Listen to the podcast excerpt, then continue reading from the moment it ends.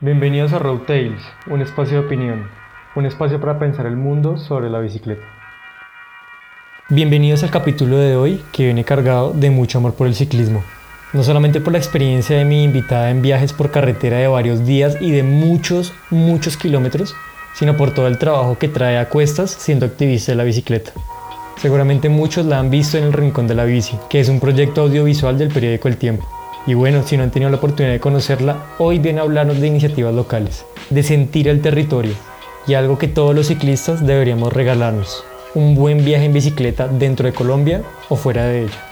Así que por favor, Caro, ¿qué te parece si comenzamos hablando de cómo has ido hilando poco a poco tu trabajo profesional con tu amor por la bicicleta? Hola, gracias por invitarme a este espacio que es como tan necesario para, para hablar de no solamente de la bicicleta, sino de todo lo que conlleva el montar bici para la ciudad, para la gente, etc. Pues bueno, mi trabajo es básicamente soy periodista y desde hace un tiempo, como trabajaba en el periódico El Tiempo, creamos un espacio para hablar de ciclismo en la ciudad. ¿Por qué? Porque nos, nos dimos cuenta que cada vez más personas se montaban a la bici. Cuando yo empecé a trabajar en el tiempo éramos poquitas bicicletas las que llegaban al parqueadero y ni siquiera teníamos ganchitos donde ponerlas decentemente. Y cuando salí del tiempo, tres años y medio después, ya no alcanzaba el espacio que se le habían destinado a las bicicletas porque cada vez más personas se daban cuenta que la bici era un medio de transporte más económico, que los hacía llegar un poco más, eh, menos estresados a sus, a sus trabajos, etc. O sea, que tiene muchísimos beneficios usar la bicicleta, no para todo el mundo. Eso también hay que tenerlo muy claro, no todo el mundo se puede montar a la bicicleta por problemas de muchas índoles, como de salud sobre todo. Eh, nos dimos cuenta de que era pues un nicho emergente.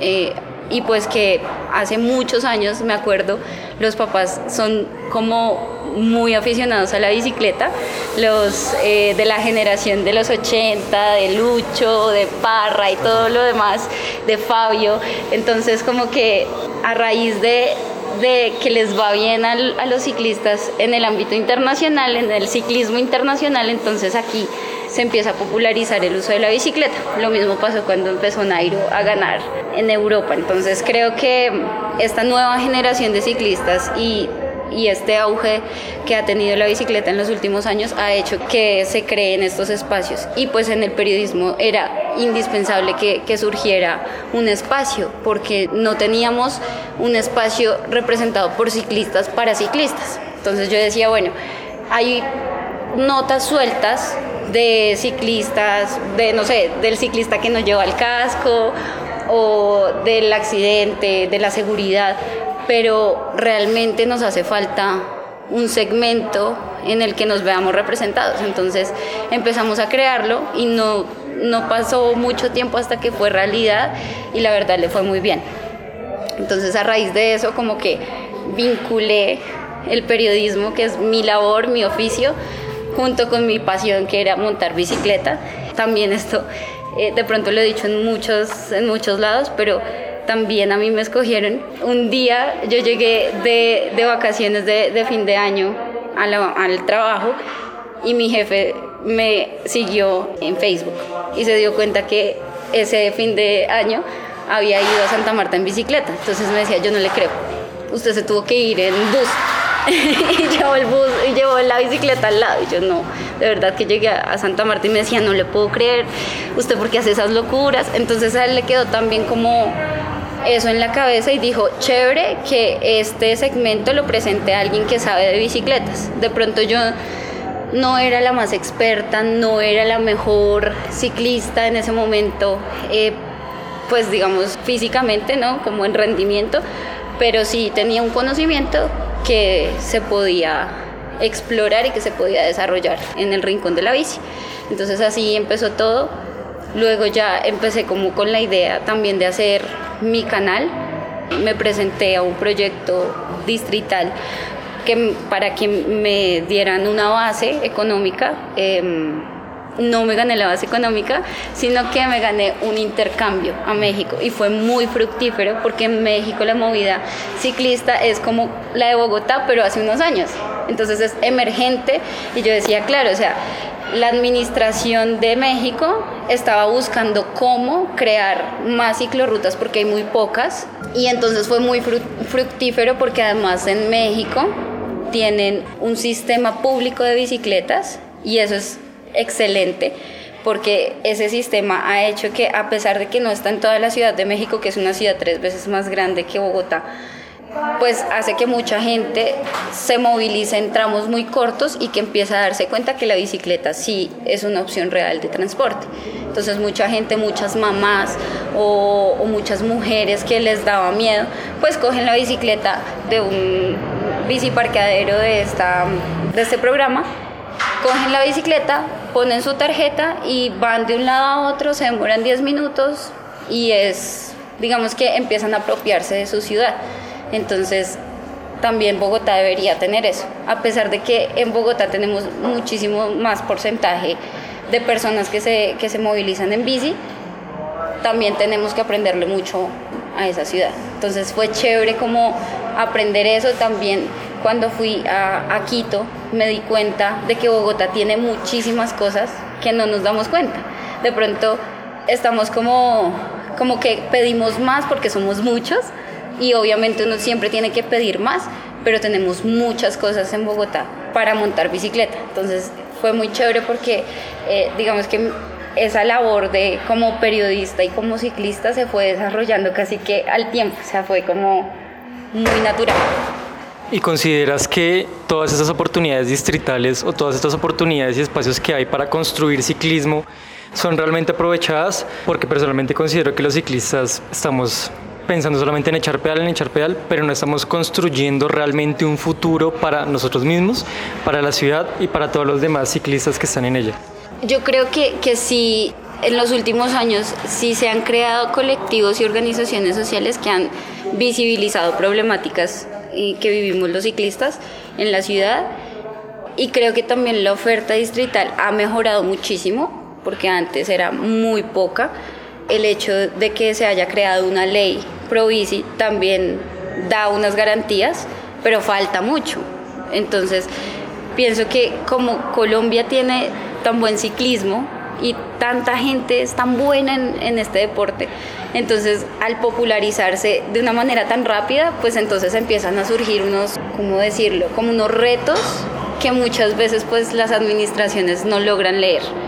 Entonces pienso que Mm, hace, hace falta mucho, pero creo que vamos por buen camino porque se han creado muchísimas más organizaciones y creo que ese activismo eh, que se ha logrado consolidar en Bogotá ha hecho que, que muchas cosas empiecen a hacer, que ciclorrutas empiecen a segregar o que se creen eh, proyectos como los consejos locales de la bici o que se creen más espacios de participación para los ciclistas. En estos momentos de pandemia pues la administración distrital le ha apuntado mucho a que la bicicleta sea el medio de transporte número uno para, para la persona que, que, se va a movilizar porque es el transporte más limpio, es el que pues de alguna manera protege contra el contagio, entonces digamos que vamos bien, pero nunca tenemos que bajar la guardia. Siempre tenemos que estar como muy pendientes de todo lo que está pasando, participar obviamente y empoderar a más gente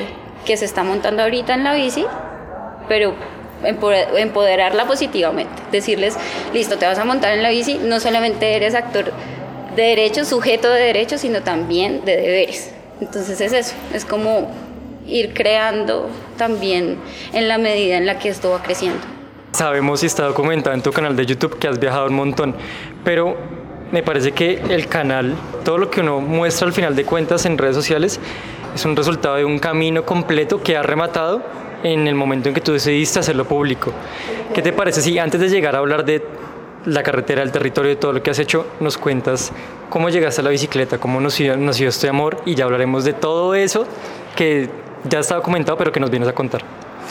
Bueno, mm, la bicicleta digamos que tengo recuerdos de la bicicleta muy pequeña, cuando estaba, no sé, tenía por ahí unos 8 o 10 años, yo salía a ciclovía con, y la ciclovía aquí tengo que decir es un espacio súper importante para que se creen nuevos ciclistas, porque digamos que es un día a la semana que a pesar de que ahorita no, no podemos disfrutarlo por toda la emergencia sanitaria y demás, es un día a la semana que tenemos libre, que son los domingos casi siempre pues no tenemos que trabajar, los papás están en la casa, las mamás están en la casa, entonces es un espacio que podemos aprovechar con las familias.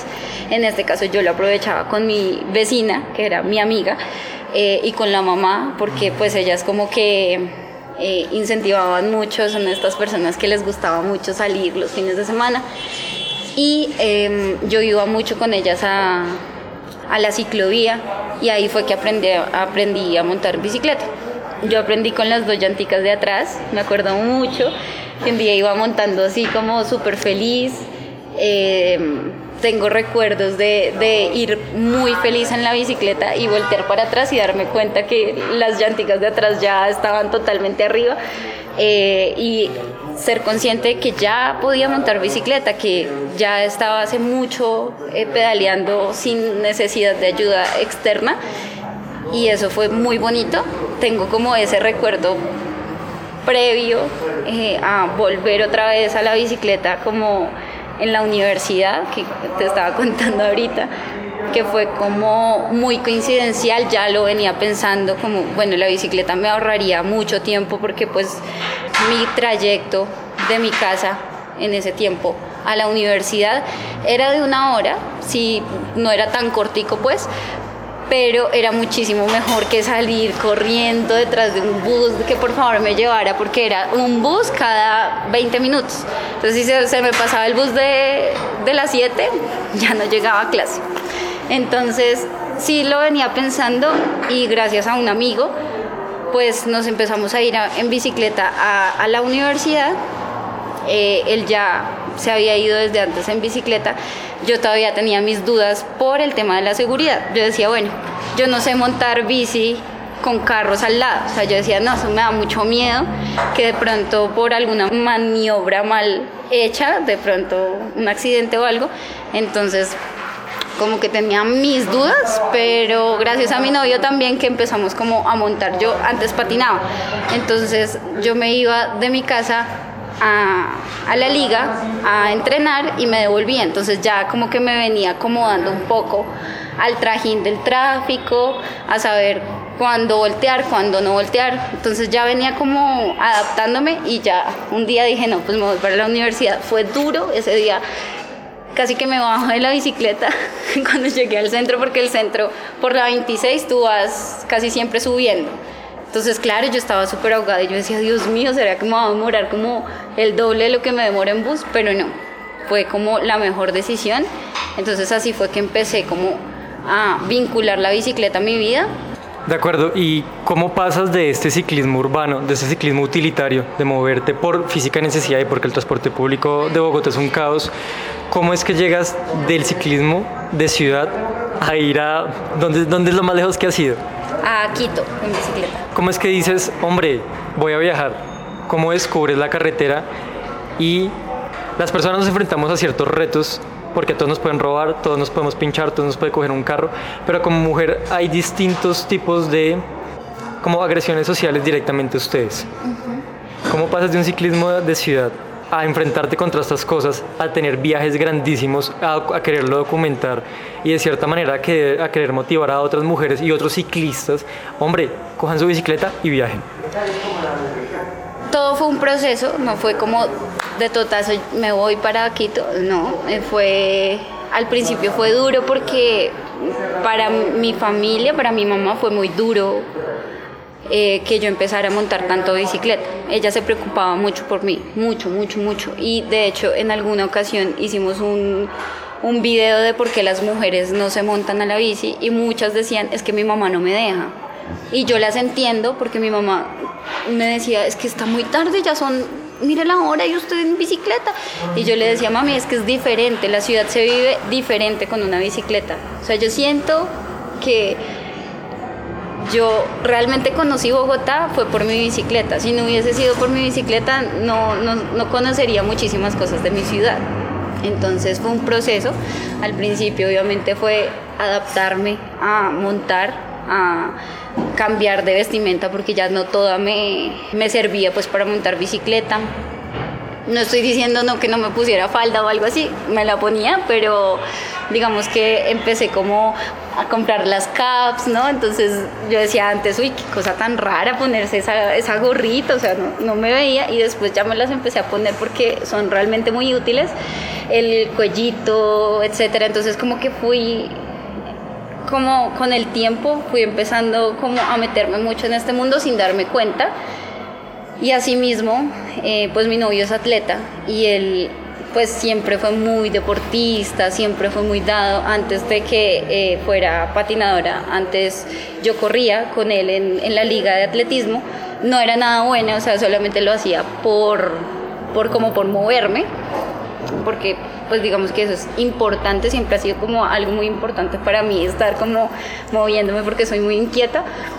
Y entonces como que él en alguna ocasión y su papá es ciclista y fue ciclista de estos que te digo que en los 80 más o menos se popularizó, etcétera. Él era ciclista, pero él era muy reacio que nosotros nos montáramos a la bici en carretera porque había visto muchos accidentes. Entonces nos decía, uy, pero es que Patios es tenaz y tiene unos huecos tenaces y no sé qué. Y yo pensaba, pues si no lo hacemos, pues no vamos a saber. Entonces un día nos vinimos casi que escapados porque éramos todavía como muy eh, dependientes de nuestros papás, nos vinimos a patios y me acuerdo que mi novio me dijo, si subes en un solo totazo eres una dura, o sea, si no te bajas eres una dura. Y yo le dije, listo, me va a meter en la cabeza que no me voy a bajar. Y no me bajé. Entonces subí, casi que no puedo, o sea, me acuerdo que llegué como en una hora, pero no me bajé, o sea, nunca me bajé, eso sí, serpenteé con la bici, no sé si cometí mil imprudencias, pero llegué y dije, esto me encanta. Y desde ese día dije, no, yo quiero ir mucho más allá, quiero llegar a más lugares, o sea, ya me sentía como muchísimo más segura de lo que yo podía hacer en la bicicleta.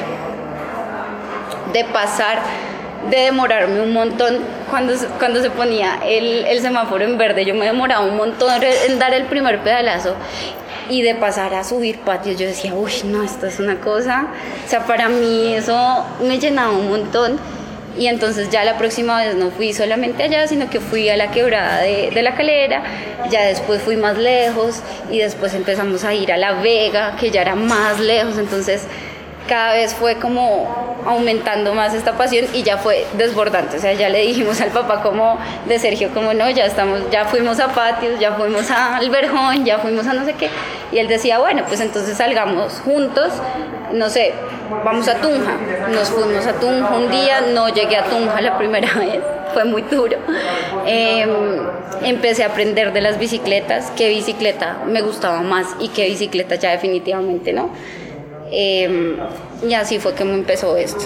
Entonces, digamos que como que todo fue, todo esto se ha gestado porque la bicicleta me ha mostrado que yo tengo una fortaleza muy grande y una fuerza muy grande que yo no sabía que tenía.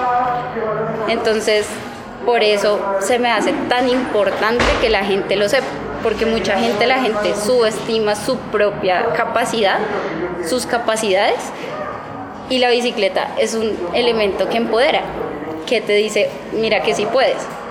Así sea la bicicleta más económica del mercado o así sea la bicicleta más cara, todas nos dan esa posibilidad.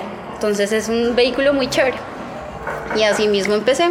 Y así fue creciendo, creciendo, hasta que un día se me metió en la cabeza que quería ir al mar. Y yo dije, no, ya, esto es como, esto es mi meta.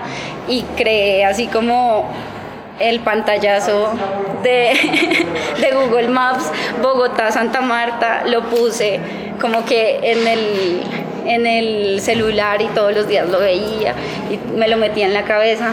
Y mi mamá me decía, usted está loca, o sea, de verdad, no la voy a dejar ir, no la voy a dejar ir. Y yo no, mami, yo lo voy a hacer, yo lo voy a hacer.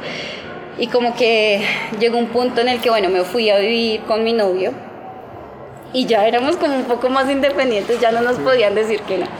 Entonces fue como que nos fuimos en junio a vivir y en diciembre ya estábamos montando el viaje para, para Santa Marta.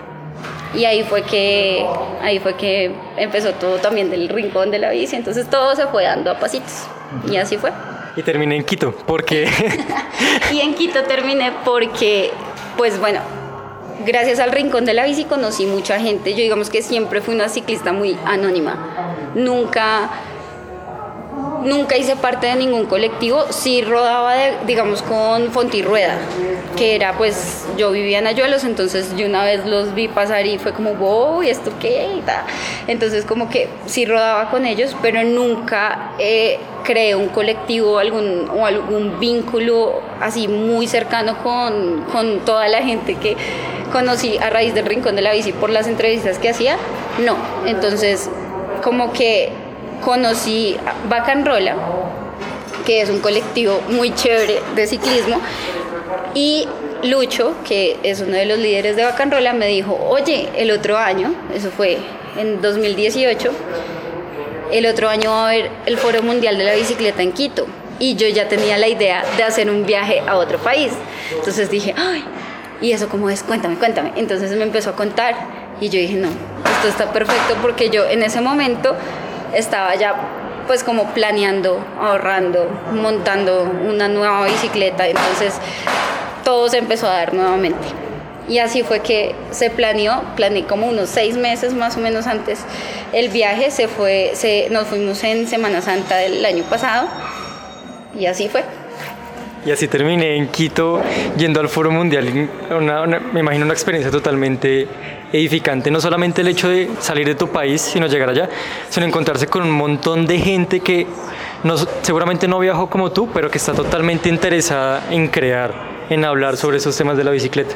En Quito conocí a mucha gente, no solamente colombiana, sino de muchas partes del país. Incluso conocí a un chico y a una chica que venían pedaleando desde Argentina pero el chico vivía en Bucaramanga, se fue por ella hasta Argentina y se estaba devolviendo. Y lo, más probable era que se iban a volver a bajar. Entonces ya se volvía una, un estilo de vida totalmente. O sea, con las personas fue, desde el día uno, fue una experiencia muy edificante.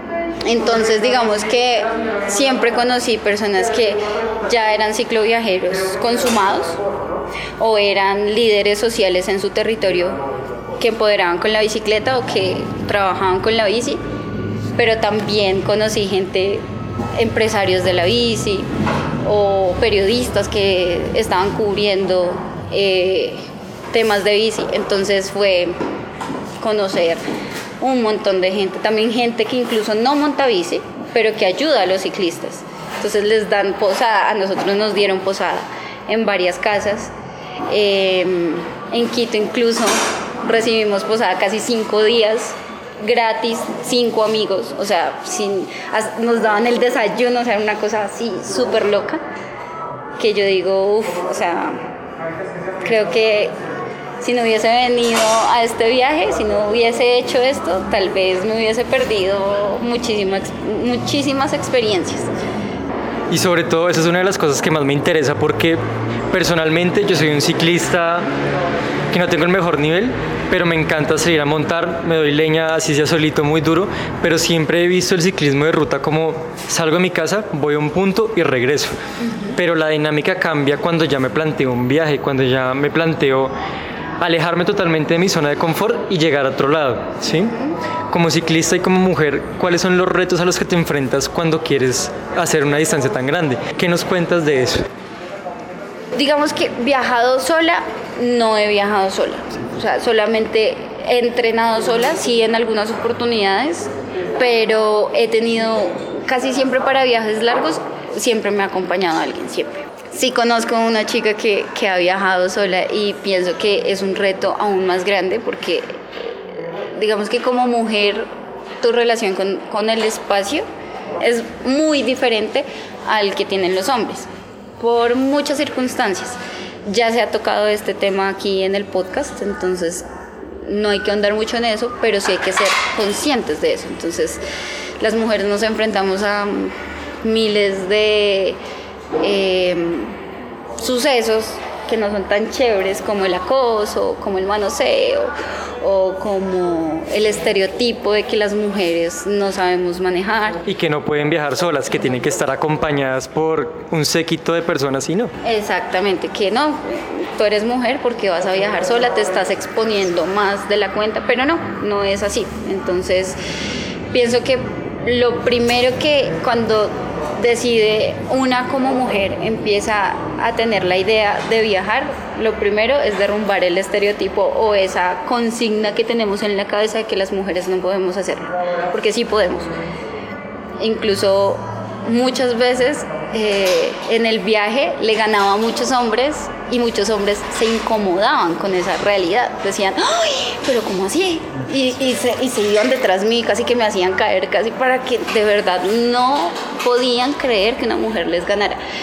Y la verdad es que muchas, muchas chicas últimamente han cogido un nivel excelente en la bicicleta y pues esto no es cuestión esto es un machismo ahí arraigado eh, que debemos empezar a, deconstruir.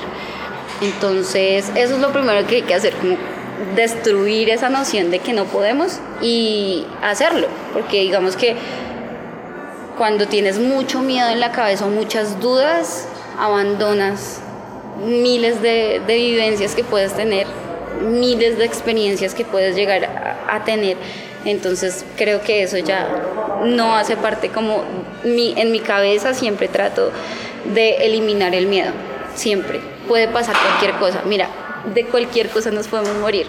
O sea, me puedo, me puedo, puedo pisar una cáscara, cáscara de banano aquí a la salida y me puedo caer y pegar en la cabeza y me muero. ¿Sí me entiendes? O sea, eso es una posibilidad dentro de muchas posibilidades, pero si uno no lo hace, ¿quién, quién te dice qué, es y qué no es, ¿sí? Entonces, hacerlo, planearlo muy bien, investigar muy bien antes de, de, hacer un viaje. Lo que tú dices es muy cierto. Cuando uno hace bicicleta de ruta para entrenar es muy diferente porque sabe que se va a volver a la casa y demás y ahí ya cuando viajas tienes que empezar a ampliar como todas estas variables de el peso, de tu equipaje, de tu uniforme, de dónde te vas a quedar, de qué ruta vas a tomar, de cuánta plata te vas a gastar, de muchas cosas.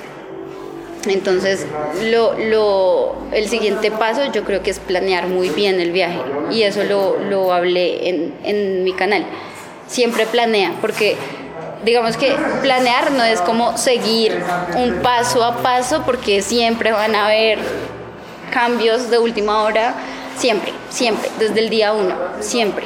Entonces, como que si tú tienes esa información en tu cabeza, de pronto ya un, boceto de lo que vas a hacer va a ser mucho más fácil que si te enfrentas así a la loca solo, aunque hay mucha gente que lo hace y pues es totalmente respetable, pero yo sí opino que uno tiene que saber a dónde va a ir, qué ruta va a tomar, etc. Entonces ese es el segundo paso y el tercero ya es como prepararse muy bien físicamente, porque no solamente físicamente, sino también saber cosas de la bicicleta, ¿sí? tener unos conocimientos básicos en mecánica. Yo no soy buena y todavía me cuesta mucho el tema de la mecánica, despinchar o quitar una, una cadena o etcétera. Es, para mí todavía se me dificulta pues, pero lo hago. Y la cosa es esa, ser muy consciente de que ya es, es tu vehículo, es lo que te va a llevar a algún lado, entonces tienes que tenerle mucho cuidado, tienes que tener como mm, algunos repuestos por si te llega a fallar, porque puede pasar. La alimentación es súper importante. Entonces ya esa es como la etapa también de preparación y ya, y de ahí para adelante disfrutar. De ahí para adelante solamente hay carretera que conocer. Sí. Y hay un tema que me parece que está detrás de toda esta experiencia y es vivir el territorio metro a metro. No es lo mismo, no es lo mismo viajar en carro, no es lo mismo viajar en avión, pero yo me imagino y por alguno, un par de viajes, yo no he viajado a Quito, pero un par de viajes que he hecho en bicicleta, me parece que viajar en bicicleta realmente le da territorio a uno, de verdad lo llena a uno y uno lo conoce realmente, todas esas historias que hay en los pueblitos, que conocí a tal persona. Eso es realmente conocer tu país y creo que nos está como ciclistas si tanto entrenamos y tanta vida le echamos tanto andamos es algo que nos estamos negando seguramente por miedo y por desconocimiento a todo esto que nos podemos encontrar sí digamos que un viaje te deja aparte de todas las, las experiencias que ya he mencionado también vives la carretera porque tienes que sufrirla si, si te toca subir mucho, me acuerdo mucho que Santander es durísimo. O sea, Santander es, es, un departamento, uno de los más duros para montar bicicleta porque el calor es impresionante en algunos lados y siempre o se sube o se baja, pero no hay plano. Entonces es durísimo. También conoces qué comen en, en ciertos sectores. El acento cambia en 20 minutos de bicicleta. ¿sí? Entonces, digamos, me acuerdo muchísimo que en el Cauca de repente estaba en Popayán, normal, tomamos algo y pasamos una montañita y no nos demoramos una hora y ya cambiaba totalmente el panorama. O sea, la gente ya eran, eran, total, eran negros, negros, eh, no eran morenos como en Popayán. El acento era totalmente diferente, las costumbres eran totalmente diferentes, o sea, era vivir realmente Colombia. Eh, luego pasar a un páramo donde la gente anda otra vez en Ruana, pero están en el Cauca. Y, yo decía, qué cosa tan loca. O sea, yo nunca, digamos que esas cosas uno se las pierde cuando va en bus o cuando va en carro, porque nunca frena. Entonces uno va, no ve, es ahí el, el, paisaje, pero realmente no lo vive. Entonces la bicicleta te da esa oportunidad de vivir, de sentir, de oler, de escuchar, de conocer. Eso es, eso es una cosa que tiene la bici y que le agradezco un montón. Seguramente luego todos los que escuchen este capítulo van a querer que se acabe todo este tema y salir. Yo estoy, estoy que me viajo ya, hasta que cojo la maleta y salgo. Em, ¿Qué te parece si nos invitas? No solamente a viajar, sino qué te parece si invitas a la gente a ser consciente que son actores, eh, que cuando se suben a la bicicleta son actores importantes, que su opinión cuenta, que sus historias merecen ser contadas y que realmente si no nos interesamos por crear espacios, por participar en espacios, no estamos haciendo nada más que echar pedal, pero no estamos construyendo nada. Listo, pues bueno, pienso que cuando, cuando uno agarra una bandera, creo que, que hay que agarrarla con toda. Entonces, participar en, en, los espacios que nos dan como ciclistas y averiguar estos espacios que nos dan para que eso que tanto nos quejamos de que, oiga, mire ese hueco, mire esta señora cómo maneja de mal, mire este señor cómo hace esto, todas esas cosas tienen un porqué. Y ese porqué es porque mucha gente utiliza la bicicleta por necesidad y porque nunca se han montado un carro, no saben nada de puntos ciegos, de cómo del carril derecho. He visto personas que cometen imprudencias por desconocimiento. Y no es culpa de, de, esas personas porque no somos un país como en Holanda que tienen un, un chip desde que son bebés casi que se montan a la bicicleta después de aprender a, a, caminar y que tienen como en, en su conciencia cómo es la cosa. No, eh, este país es muy diferente vivimos dinámicas muy diferentes, entonces creo que la invitación es para que en vez de quejarnos tanto, construyamos, porque sí, falta mucho, lo hemos, lo hemos eh, eh, evidenciado en este, en este capítulo, pero también hay muchas posibilidades, hay muchas oportunidades, entonces la idea es que conozcamos, que investiguemos. Tenemos internet en este momento que ha sido como nuestro aliado, ¿no? Ya que no podemos salir. Eh, volquemos nuestra energía a buscar cosas, a, buscar contenido, a buscar em, oportunidades, a buscar proyectos que seguro que los hay. Hay muchos proyectos enfocados a la bicicleta, muchísimos. Hay muchos, eh, hay muchos grupos que se han conformado últimamente que quieren hacer cosas por la bicicleta y que seguramente le pegan a mucha gente que no está vinculada a nada. Entonces la invitación es a que, a que salgan de esa zona de confort, de solamente estar diciendo, ay, es que tal cosa o quejarse o, sí, o, buscar de pronto el pero y más buscar el cómo cambio esa realidad. Entonces es muy muy chévere, la bicicleta se presta mucho para enseñar. Es muy bonito porque la bicicleta es para el niño, para el grande, para el adulto, para el adulto mayor.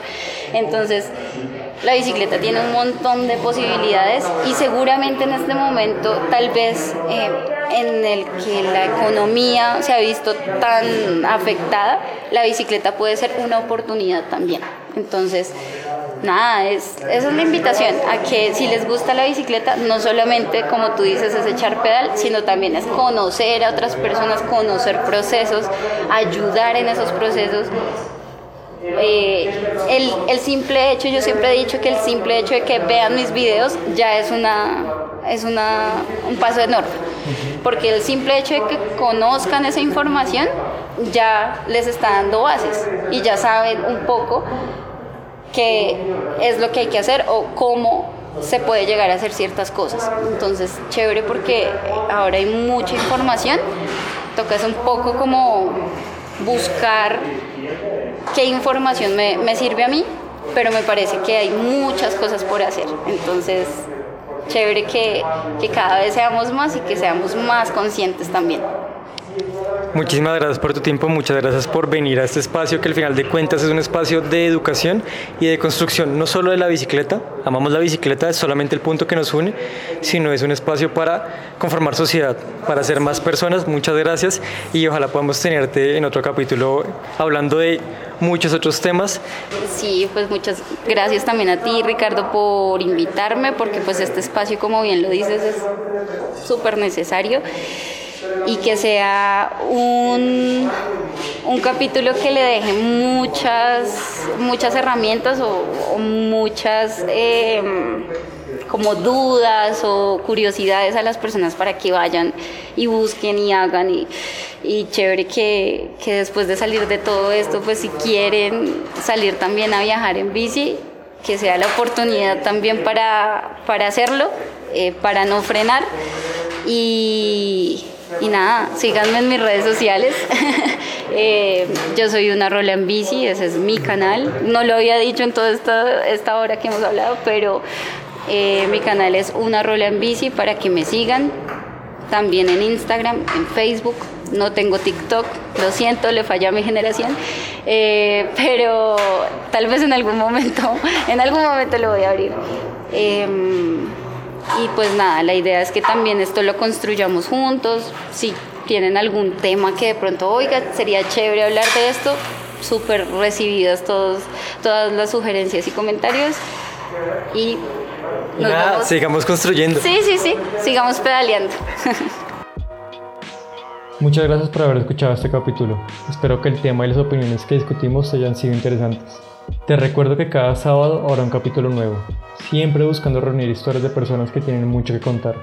Sígueme en mis redes sociales como arroba DanielDRVR y espero que nos encontremos pronto en carretera.